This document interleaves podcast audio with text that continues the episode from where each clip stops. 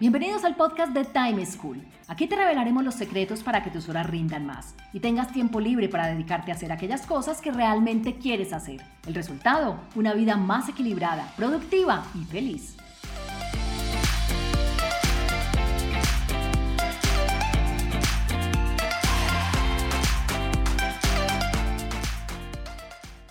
Hola, soy Juan Pablo Lema, un inquieto por la productividad y un estudioso del manejo del tiempo.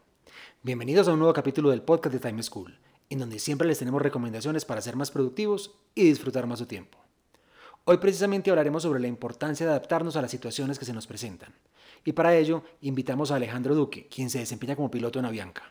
Alejandro, quien lleva cerca de 20 años en la industria de la aviación y ha trabajado para diferentes compañías aéreas, ha tenido la oportunidad de volar diferentes tipos de aeronaves y por lo tanto ha viajado a múltiples destinos en el mundo, con los retos que esto conlleva para poder realizar otro tipo de actividades en su día a día. Alejandro, bienvenido. Es un gusto tenerte con nosotros en el podcast de Time School. ¿Cómo estás? Hola Juan Pablo, muy, bien, muchas gracias por la invitación. Bueno, para empezar, cuéntanos a qué dificultades o retos se enfrenta un piloto como tú en cuanto al manejo del tiempo. Eh, pues todos los días nos enfrentamos a retos en cuanto al manejo del tiempo. Eh, la profesión de piloto pues tiene en su naturaleza cumplir itinerarios que todos los días se ven impactados por diversas razones, el clima, el control del tránsito aéreo, eh, demoras que se generan por cualquier otro motivo. Esto hace que tengamos que estar agilizando y acelerando todos los procesos para eh, disminuir las demoras, pero siempre teniendo en cuenta el prerequisito de la operación que es la seguridad. A veces la presión del tiempo no, Mm, para no perder el turno de despegue o alcanzar a ir a, ir a un aeropuerto antes de que cierre, eh, por ejemplo, genera estrés y afán. Pero en esta profesión es súper importante parar, pensar y revisar que todo esté bien para estar seguros que no se omitió nada que eventualmente pueda afectar, perdón, afectar el, el desarrollo normal del vuelo. O sea que podríamos decir que para poder cumplir y mantener todos estos retos de presión del tiempo que tienen, la mayor recomendación que ustedes tienen es tómenla con calma, no se aceleren en la toma de decisiones, sino que vayan con, pues, con pausa. Sí, exacto. Incluso en los entrenamientos que recibimos, ahí nos, nos inculcan mucho una frase que se llama, bueno, que dice, pare, piense y proceda. Y es como darse el tiempo de detenerse y mirar qué es lo que está pasando, frenar un poquito el, el pensamiento para, para tomar una mejor decisión y ahí sí seguir. Listo, aquí nos estabas contando como desde el punto de vista profesional, pero desde el punto de vista personal, y ahí me quisiera mover un poquito, una de las cosas que más frustración nos causa a las personas es saber que uno no controla su tiempo y que depende de otros, que se nos presentan imprevistos, que les baratan a uno los planes, y me figuro que a ustedes con esto que nos decías de el aplazamiento, la cancelación, el retraso de los vuelos, los debe afectar también en sus actividades personales. Eh, tú específicamente, ¿cómo te preparas para aprovechar el tiempo en todos los lugares en donde estás y a lo mejor hay veces te toca quedarte?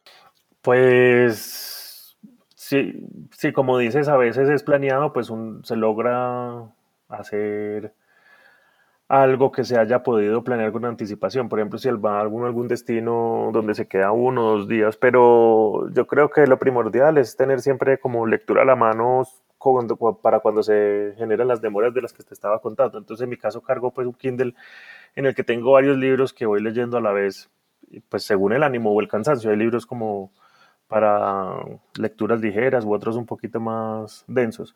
Y también me gusta escuchar los podcasts, en especial el de Diana Uribe. Entonces, digamos que el tiempo muerto se vuelve un tiempo un poco más útil.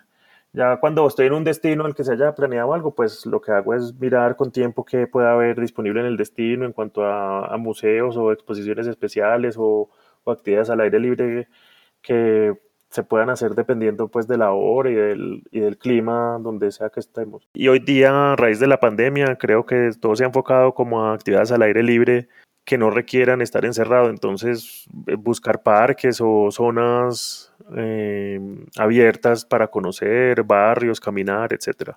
Bueno, eh, hay otro tema que me gustaría tocar contigo y es que yo percibo que uno de los retos más grandes que tienen las personas como tú, los pilotos, es decir, los médicos, todos aquellos que tienen turnos variables que cada día o cada semana es diferente, que además no dependen de ustedes, sino de sus empresas, es el manejo de las actividades familiares y personales. Todos estos eventos, cumpleaños, celebraciones, fechas especiales, eh, que se pueden complicar u obstaculizar con sus trabajos. ¿Tú cómo los manejas? Pues Juan Pablo, sí es un reto porque, como decías, pues nuestros horarios son cambiantes y mes a mes la planeación de eventos familiares o para poder pues, de asistir a ellos se complica porque los itinerarios se producen más o menos con un mes y medio antes de la ejecución, entonces nos están pidiendo eh, dos meses antes saber qué días quisiéramos tener libre en el mes y a veces ni los eventos familiares están planeados con dos meses de anticipación. Entonces, pues a veces a los que se logra planear, pues bien, se puede ir, pero a los demás sí toca o, faltar a ellos o, lograr hacer algún cambio con algún compañero para poder asegurar ir a los eventos familiares. Eh, también es un reto personal, por ejemplo, pedir eh, días o, matricularse en algún curso que sea regular en cuanto a, la hora y, duración en, la semana, porque es muy difícil comprometerse con un solo horario, un día o una hora en particular. Entonces, en este caso, pues siempre ha sido mejor buscar clases personalizadas eh, a domicilio o, hoy día, pues en línea, que se acomoden al horario personal. Me gustaría saber también como qué rituales o acuerdos tienes contigo mismo con tu familia para pasar tiempo con ellos, eh, dado esto que nos cuentas que pues, no siempre se puede asistir a todos eh, y hay veces hay que renunciar y quizás no todas las personas lo toman de la mejor manera. Entonces quisiera como saber esos rituales o acuerdos que tienes con ellos eh, y qué momentos o fechas son sagradas para ti durante el año.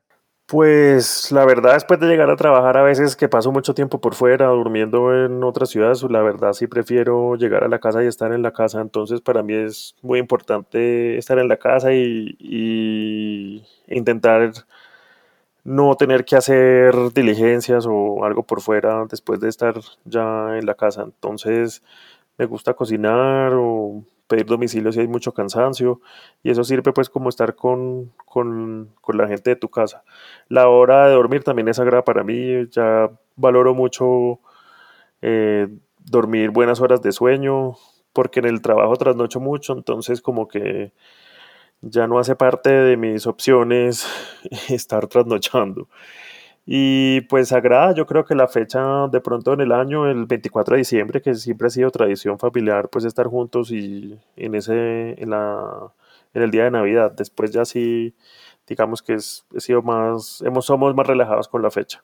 Bueno, finalmente, ¿tienes alguna recomendación que quieras compartir con quienes nos escuchan para todas estas personas, especialmente con cargos, ocupaciones que como la tuya tienen muchos imprevistos y situaciones que no dependen de ustedes mismos? Sí, pues yo pienso que ser adaptables, eh, hay, siempre que hay un plan, pues este está sujeto a cualquier cambio y puede haber una frustración inicial cuando hay cosas fuera de nuestro control, pero saber adaptarse a la situación y dejar que la situación fluya sin dejarla de monitorear es súper importante. Incluso a nosotros en el entrenamiento eh, para el trabajo nos insisten mucho en un modelo de de toma de decisiones que es precisamente como enfocado a, la adaptabilidad. Y tiene que ver con, con un ciclo donde se revisan los hechos de lo que está pasando, luego se revisan las alternativas eh, que se pueden tomar para ese hecho, de allí se, se revisan los riesgos que hay y sobre todo esos tres factores iniciales se toma una decisión luego se ejecuta todo eso que decidimos hacer y luego se verifica. Entonces es como un círculo que nos enseñan como a, estar revisando constantemente cuando tenemos problemas y eso básicamente habla sobre ser adaptables en, en, en, el día a día a lo que esté pasando para sacar el mejor provecho de una situación que puede estar saliéndose de control. Entonces básicamente eso yo creo que transformar la frustración en oportunidades para mejorar algún problema o incluso para desarrollar otros intereses o ideas. Bueno, pues maravilloso esta recomendación tan importante que nos das y que seguramente será de utilidad pues para todas las personas, no solo los que tienen cargos tan variables como ustedes, sino pues cualquier persona, porque esa adaptabilidad y precisamente varios autores dicen que lo importante del ejercicio de planeación no es el plan como tal, que el plan puede cambiar, sino el ser capaz de identificar todas esas variables y sopesar como los pros y los contras y cuándo puedo aprovechar cada una de ellas. Alejandro, ha sido un gusto tenerte con nosotros. Mil gracias por habernos acompañado. Muchas gracias, Juan Pablo, por la invitación. Feliz día. Bueno, y a todos ustedes, los que nos escuchan en nuestro podcast de Time School, muchas gracias por acompañarnos. Los espero en un próximo capítulo con más tips y recomendaciones de productividad. Chao. Encontrémonos en un próximo capítulo con una nueva situación y más recomendaciones para que seas más productivo y feliz. Recuerda enviarnos los audios con tus preguntas, dudas e inquietudes al WhatsApp en Colombia 321-700-4810 por correo electrónico a podcast.timeschool.com.